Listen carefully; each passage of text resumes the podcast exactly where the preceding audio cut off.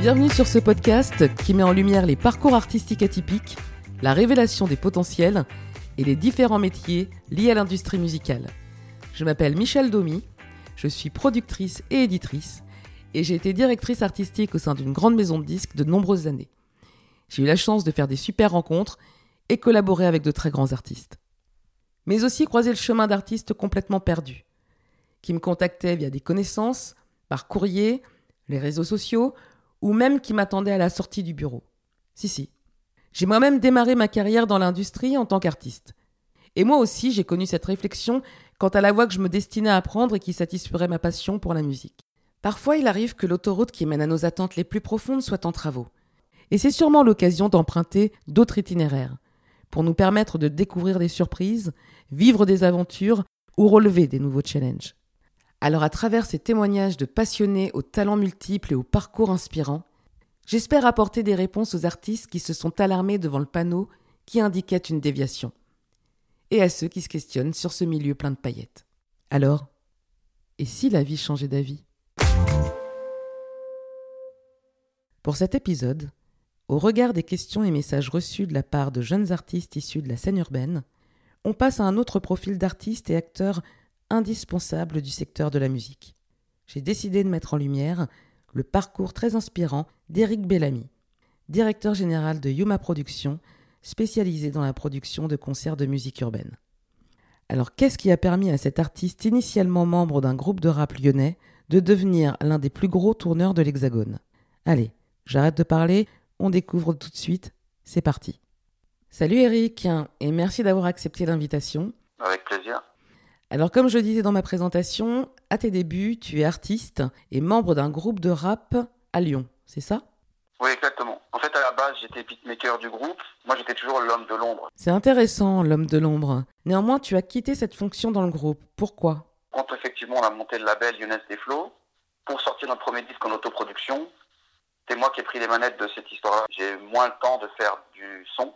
Et donc euh, le groupe avait besoin de, forcément de trouver, d'être alimenté par des, par des nouveaux sons. Et là j'ai commencé à faire appel à des gens externes. Et puis petit à petit, euh, je me suis détaché de, de ça. Non pas que j'avais plus la passion, mais vraiment pour une histoire de temps. Et puis il y a eu une chose importante dans la vie, c'est que forcément euh, j'ai eu une première enfant qui est arrivée. Et il fallait que j'aille à l'essentiel du financier. donc pour moi le chemin le plus direct, et le plus clair, le plus lisible à ce moment-là, c'était c'était de m'occuper du label et de me tirer un petit salaire, d'abord sous la forme d'intermittent du spectacle, puis petit à petit sous la forme de gérant. Oui, c'est vrai que la naissance d'un enfant, ça change beaucoup de choses. Euh, ça n'a pas été trop perturbant pour toi de passer de la création artistique à la logistique du groupe et d'endosser toutes ces responsabilités d'un coup? Je pense que ça s'est vraiment fait naturellement et j'ai jamais voulu trop être dans la lumière. Donc, ce qui fait que j'étais pas un artiste avec beaucoup d'ego, etc. Donc c'est pour ça que je pense que j'ai préféré être l'homme de l'ombre et que naturellement ça s'est fait le choix de devenir l'homme du business en fait. Alors dit comme ça, ça ressemble en effet plus à, à une évolution logique qu'un changement, euh, même si c'est radical quand même. Et euh, cette transition vers le business, justement, comment ça s'est passé? Euh, T'as pas eu peur de te lancer? Non, parce que j'ai toujours été déterminé et puis, puis je me disais pourquoi, pourquoi je peux pas le faire en fait? Oui, la détermination, c'est une qualité indispensable. comment tu t'y es pris alors? J'ai poussé les portes. T'as poussé les portes, c'est-à-dire? En fait, par exemple, quand j'ai monté Lyonnaise Desflots, euh, l'activité label, j'ai pris mon téléphone et j'ai appelé à l'époque euh, Patrick Coleoni parce que je, je, travaillais dans une radio associative qui s'appelait Radio Brume, une radio étudiante, où j'avais une petite émission de rap français avec mon collègue euh, DJ, DJ Crusader. Et en fait, on regardait au dos des disques et puis un jour, j'ai pris mon téléphone et puis j'ai appelé le distributeur Night and Day de l'époque avec Patrick Coleoni au téléphone que j'ai réussi à avoir au bout d'un moment. Puis je lui dit, bon, je lui ai dit, j'aimerais bien savoir comment produire mon groupe lyonnais, etc. Euh, et puis c'est comme ça qu'il m'a dit bah, monte me voir, je vais t'expliquer. Et, et euh, il a été de très bons conseils à l'époque euh, sur ce qu'il fallait faire, les démarches. pareil, j'ai téléphoné à l'Ariana à l'époque et Souil et Karim, les gérants de, ce label-là qui, était qui, avait aidé Algie, 113 clans, etc. m'ont rapidement reçu pour me dire bah viens on va t'expliquer comment nous on travaille. Et puis quand j'ai rencontré tous ces gens-là, je me suis dit bon en fait c'est possible. Pourquoi j'y arriverais pas? Ah oui, donc en plus de pousser les portes, tu as été audacieux. Est-ce que ces rencontres ont été déterminantes dans ton parcours? Et avec le recul, Est-ce que tu te dis que sans la bienveillance et l'aide de ces personnes, tu serais sûrement ailleurs aujourd'hui? Ouais, je pense que oui, oui, ça c'est une vraie leçon de vie et oui, oui, je pense que les, surtout pour un autodidacte comme moi qui n'avait pas forcément de réseau au début, euh, ça a été vraiment des rencontres, des gens qui m'ont fait confiance, justement à l'Ariana, qui m'ont dit, ben écoute, euh, tu fais tourner ton groupe, on voit que ça se passe bien, est-ce que ça t'intéresse de faire tourner d'autres groupes? Ils m'ont proposé rapidement Bustaflex, c'était un artiste que nous on admirait même à l'époque.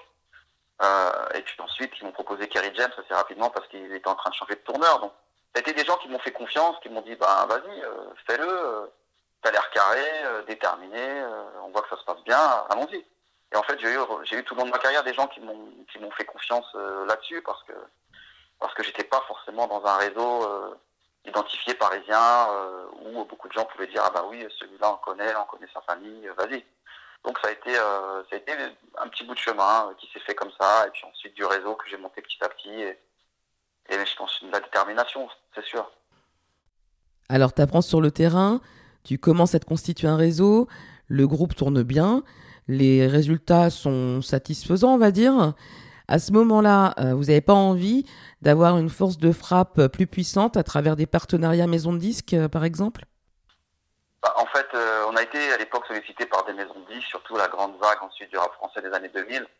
On était dans notre optique de, de vouloir rester indépendant et puis de ne pas forcément tout de suite aller au contrat le plus le premier contrat qui, qui, se, qui se pointait. Donc on a fait, je pense d'ailleurs, peut-être un peu cette erreur de vouloir rester indépendant à tout prix, de vouloir. Euh, on était à fond dans ce truc-là, nous, d'être indépendant, euh, d'être le premier label de, de rap lyonnais, etc. On était à fond dedans, et je pense que c'est peut-être une erreur qu'on a fait à l'époque, parce que ça nous aurait peut-être amené dans une autre euh, galaxie aussi, et, je pense que je pense que c'est des choix qui se sont faits à ce moment-là et, qu'on n'aurait peut-être pas dû faire à ce moment-là.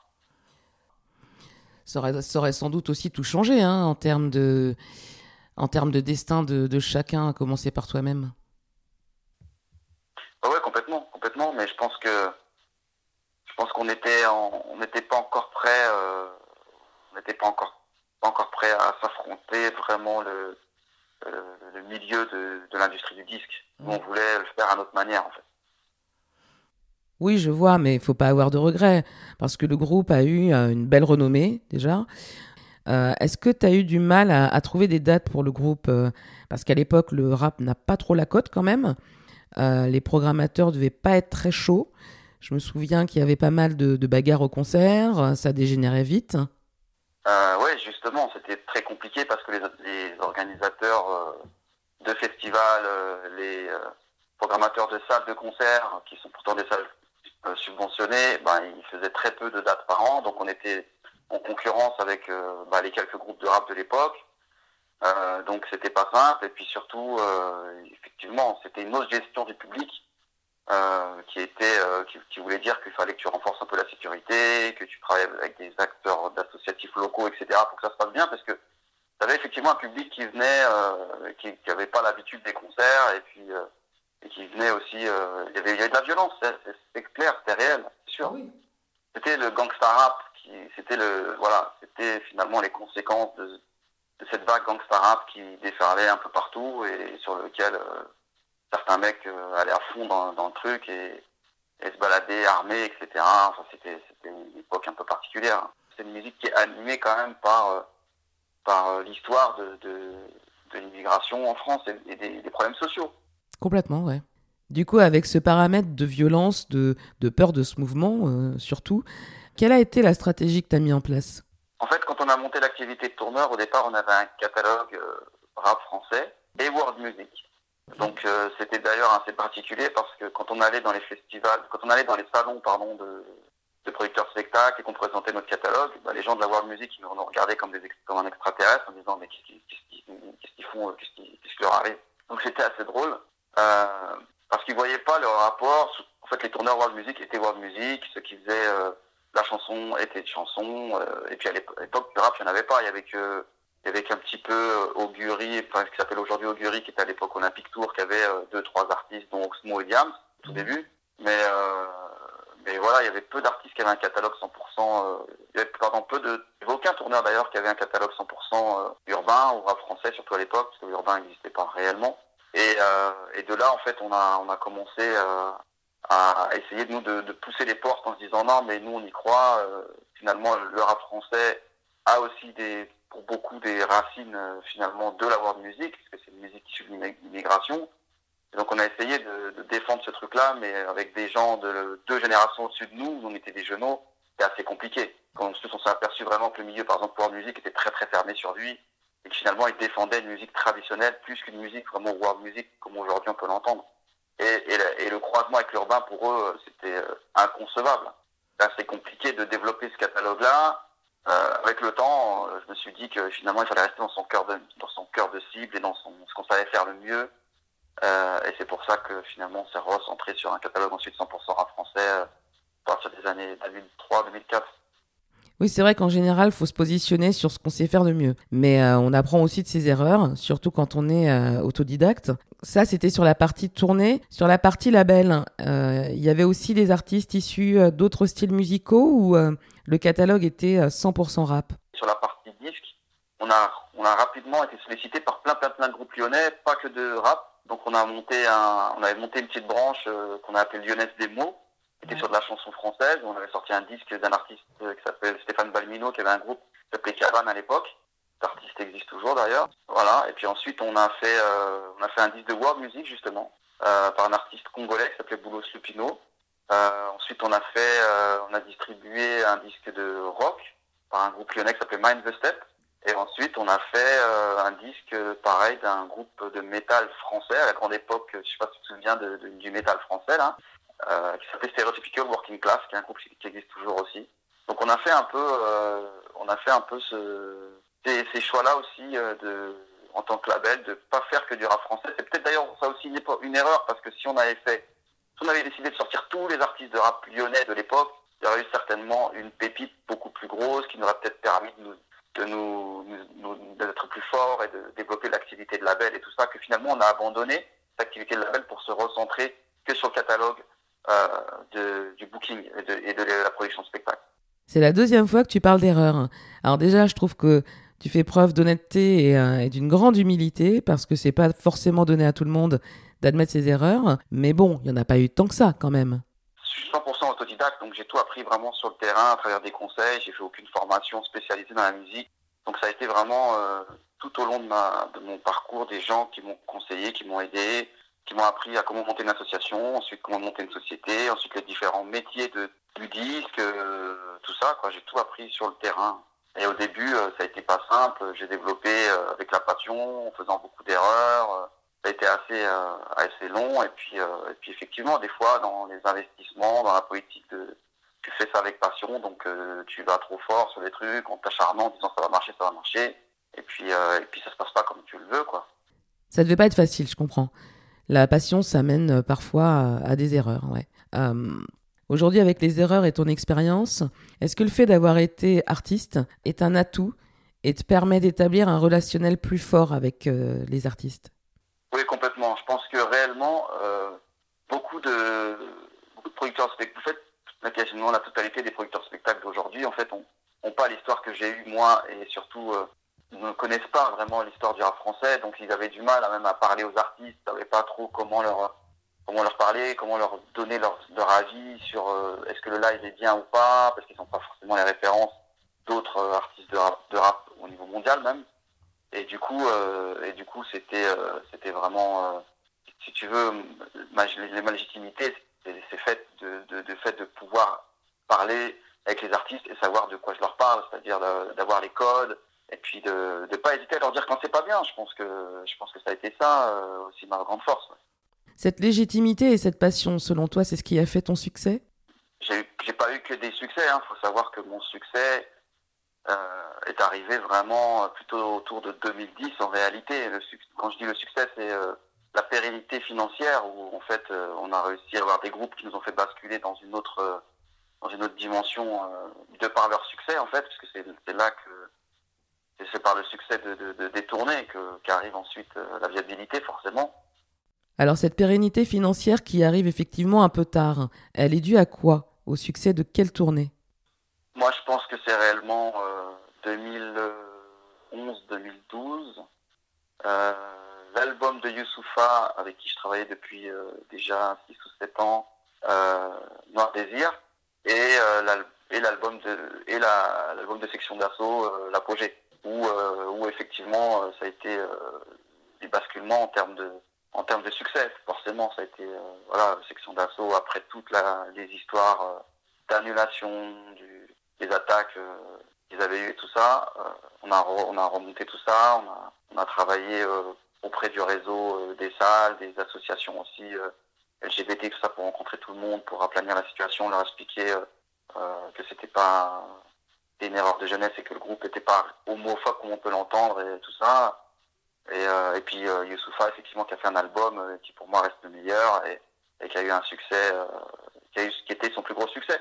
Donc je pense que ces deux choses en même temps combinées ont fait que d'un seul coup, ben, effectivement, tu te, tu te retrouves à faire ta première tournée Zénith avec section d'assaut, euh, Bercy trois fois, deux fois, pardon, Stade de France ensuite avec Urban Peace et tout, et puis euh, et puis Youssoufa aussi, un Zénith complet, deux Olympias, etc ça a été ça. Je pense que c'est vraiment cette année-là qui a fait basculer euh, Yuma dans autre chose. Euh, D'un seul coup, j'étais devenu euh, non plus le petit mec de province euh, qui fait du rap, mais le producteur de spectacle respectable. Où les gens du Prodis, du syndicat des producteurs de spectacles, d'un seul coup, tout le monde tout le monde m'invitait dans leur, dans leur petite soirée petit four, donc c'était assez drôle.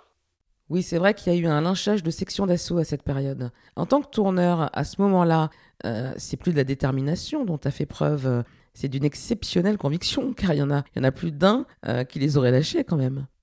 Oui, parce qu'il y a de la, ce qui, ce qui m'anime quand même, c'est aussi de la passion. Donc, euh, donc je sens que je reste encore aujourd'hui habité par l'envie de, de défendre cette musique-là jusqu'au bout. Et quand euh, effectivement il y a eu l'épisode Section d'assaut avec la fameuse interview qui est sortie et tout, moi Dawala je le connaissais depuis l'époque Mafia Quinfree puisqu'il était euh, il était dans Intouchable, Dawala, euh, qui était autour de Kerry James, donc tous les gens de la Mafia Quinfree, je les je les connais très bien. Et puis, euh, et puis j'ai fait tourner le, la seule tournée qu'il y a eu de Mafia Free aussi d'ailleurs. Et, euh, et donc du coup, voilà, on se connaissait très bien. Et quand il y a eu cet épisode-là, euh, moi je lui ai dit mais euh, qu'est-ce qui s'est passé dans cette fameuse interview? Parce que les mecs euh, que je connaissais aussi, euh, que j'avais rencontrés plusieurs fois, pour moi il n'y avait pas de mec qui était complètement homophobe au sens voilà envie de tuer, d'exterminer, d'exterminer tous les homos quoi. Et du coup, euh, du coup, je me dis non, mais faut, faut, faut que les, les gars se défendent et il faut qu'on arrive à, à vraiment euh, se relever de tout ça parce que je pense que c'était pour eux, pour eux aussi, ça a été une vraie histoire de pouvoir faire cette tournée qu'on a organisée de rencontres auprès de toutes les associations qui luttent contre l'homophobie, euh, les gens du refuge à Montpellier, tu sais, qui accueillent, euh, euh, qui accueillent les gens qui sont qui sont exclus de chez eux parce que suite à des violences après leur coming out ou parce que leurs parents dé, dé, découvrent qu'ils sont qu'ils sont homo et tout ça. On a rencontré toutes ces associations là ça a nourri tout le monde, même moi. Hein, c'est un milieu que je connaissais pas. Le milieu LGBT, tout ça, on connaît, tu connais de loin, mais là, on était vraiment rencontré tous ces gens-là. Et ça a nourri tout le monde, hein, ça fait grandir tout le monde. Et, euh, je pense qu'après ça, c'est pour ça que la, section d'assaut a fait cet album qui s'appelle Apogée. Ça, les a, leur a donné à la fois une force, une rage euh, de revenir très fort et, et, et, et l'envie de prouver à tout le monde que c'est un grand groupe. Donc, euh, voilà, c'était de la, j'ai été toujours animé et par cette passion de, de défendre cette musique-là. Ah, c'est une belle histoire. Et ça montre qu'avec les bonnes personnes, les lignes peuvent bouger. Bravo. Et Youssoufa, comment ça a démarré? Eh bien, Youssoufa, en fait, on je connaissais Philo, euh, qui était, euh, qui distribuait donc ses premiers disques, comme moi, chez euh, Next Music à l'époque à Nanterre. Je sais pas si tu te souviens de cette ah époque-là. Ouais. Très bien. Donc, on se rencontrait là-bas. Bah, on se rencontrait tout simplement à la réception nous on y allait régulièrement ben, pour, par notre chef de projet. Euh, et donc voilà, on se rencontrait tous là-bas et puis petit à petit, euh, c'est comme ça aussi que j'ai rencontré euh, beaucoup de, de, gens de cette époque-là qui sont encore là aujourd'hui. Et donc Philo, on s'est on s'est pas vraiment lâché, hein, on s'est toujours donné des nouvelles. Et puis quand il a commencé à, à ensuite il a signé Youssoufa euh, chez Warner. Euh, et ensuite on, il avait un tourneur avec qui il voulait il, il, il en train de se séparer. Puis il m'a dit ça t'intéresse. Et donc, euh, à partir de ce moment-là, on a, on a travaillé ensemble sur la stratégie du live de Youssoufa. Euh, et il a fallu effectivement deux autres albums entre-temps avant, avant que ça explose. Ah oui, deux albums quand même, c'est long.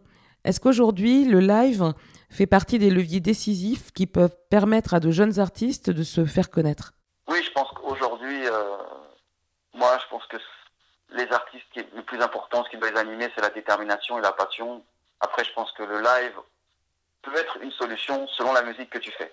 C'est-à-dire que malheureusement, les codes aujourd'hui du live en, France, du live qui tourne beaucoup, sont quand même euh, sont quand même très euh, très connotés sur euh, est-ce que les paroles ne sont pas trop euh, explicites, tu vois, est-ce qu'il n'y a pas de trop de, de, de paroles un peu subversives et tout ça. Si, si, si tu vraiment tu fais de la musique avec des paroles subversives, c'est plus compliqué de tourner aujourd'hui. Ça c'est une réalité. Après, parce qu'aujourd'hui, je pense que tu as encore beaucoup de programmateurs qui ont encore le prisme, euh, qui regardent encore cette musique avec le prisme de la, de la revendication, de l'importance de cette énergie euh, rock dedans, parce qu'ils viennent de là pour la plupart. Donc, euh, si tu fais cette, une musique qui peut leur correspondre, oui, tu peux arriver à, à d'abord te construire par le live avant même le disque. Mais sinon, malheureusement, aujourd'hui, ils sont tous dans, comme ils vieillissent, tous ces programmateurs, ils sont tous dans l'optique de voir un peu ce qui marche du point de vue euh, bah, du, disque, euh, du succès des vues, de, ce que le, public leur demande, plutôt que véritablement prendre des risques. Ah, c'est intéressant ce que tu as dit sur le succès des vues. Donc les réseaux sociaux participent à, crédibiliser une forme de notoriété naissante. Euh, qu'est-ce qui fera la différence pour qu'un jeune artiste soit programmé? Bonne question. Hein. Il n'y a malheureusement pas de recette miracle, mais c'est un mélange de tout ça, j'ai envie de te dire. C'est un mélange de, de ce que tu vas publier d'intéressant sur les réseaux sociaux qui fait que ça va être repartagé par plein de gens et que ton public, tu vas prendre un maximum de followers qui ensuite va devenir un public viral. Ou alors euh, tu vas jouer sur la première partie ou sur un plateau d'artistes et puis tu vas faire la différence par rapport aux autres. Et donc les programmateurs, le public aura envie de te revoir. Euh, voilà, c'est un mélange de tout ça. Euh, mais chaque histoire de chaque groupe est différente parce que des fois, c'est juste effectivement des mecs qui ne savent pas du tout, qui sont jamais montés sur scène, qui font une vidéo YouTube avec en racontant euh, sur un morceau, sur un seul morceau, et qui devient d'un seul coup un morceau très viral. Les maisons disent le signe très vite. Le mec n'a même pas un entourage très professionnel, mais mais voilà, il se retrouve tout de suite à négocier des contrats énormes. Euh, euh, donc donc voilà, on est passé d'une industrie aujourd'hui à une industrie, alors qu'avant on était sur quelque chose de beaucoup plus, euh, beaucoup plus artisanale. On est passé aujourd'hui à, une industrie de, tout ça. Oui, donc en effet, il n'y a pas de recette. Un jeune artiste, comment il doit s'y prendre? Euh, Il fait comme toi, il va pousser les portes ou euh, il constitue une petite équipe qui va démarcher les salles? Oui, aujourd'hui on est dans une, époque où je pense qu'il c'est important de s'encadrer et c'est quand même beaucoup plus simple qu'avant. C'est-à-dire qu'avec toutes les formations qui existent, aujourd'hui c'est devenu une véritable industrie le management, on voit toutes les écoles qui se sont multipliées, les formations dans tous les sens. Aujourd'hui, pour un artiste, c'est important de s'encadrer parce que ça, tu deviens tout de suite beaucoup plus crédible qu'avant et, et, euh, en plus, euh, aujourd'hui, tu as un accès aux connaissances de ce que c'est euh, un contrat d'édition, un contrat de production, etc., beaucoup plus rapide et facile qu'avant. Donc je pense que oui, c'est important. Et si sa musique est vraiment correspond encore au réseau, je pense qu'il faut aujourd'hui il a la possibilité de trouver facilement un tourneur. Ce n'était pas le cas à l'époque. Euh, je pense qu'aujourd'hui, ça rassure quand même tous les programmateurs beaucoup plus d'avoir un interlocuteur qui est un producteur spectacle qu'ils connaissent euh, plutôt qu'un groupe qui démarche en direct et qui, qui, qui s'adressera à eux pour essayer d'avoir des dates. Après, je pense qu'en local, il y a aussi des groupes qui sont poussés en local, ça existe encore. Donc il faut déjà, il faut déjà être un peu fort dans sa région et euh, réussir à, à, se promouvoir auprès des différentes salles de sa région pour qu'ensuite ça puisse euh, s'étendre au point de vue national. Et comment vous vous organisez pour découvrir des nouveaux talents?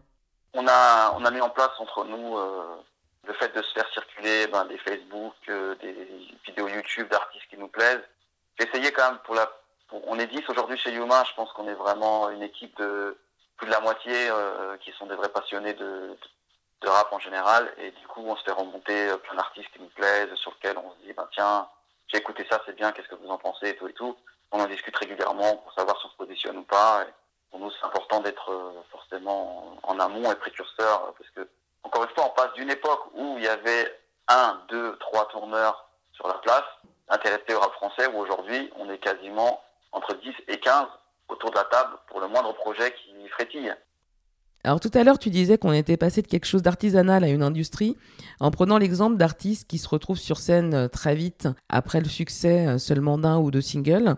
Qu'est-ce que tu as mis en place avec ton équipe pour les accompagner bah justement, on a plusieurs cas. On a le cas d'artistes qui, ont déjà fait euh, du live et qui sont construits par le live, où là, on peut leur apporter plutôt des idées en termes de scénographie et, de conseils euh, et de conseils globaux sur le choix des, équipes techniques.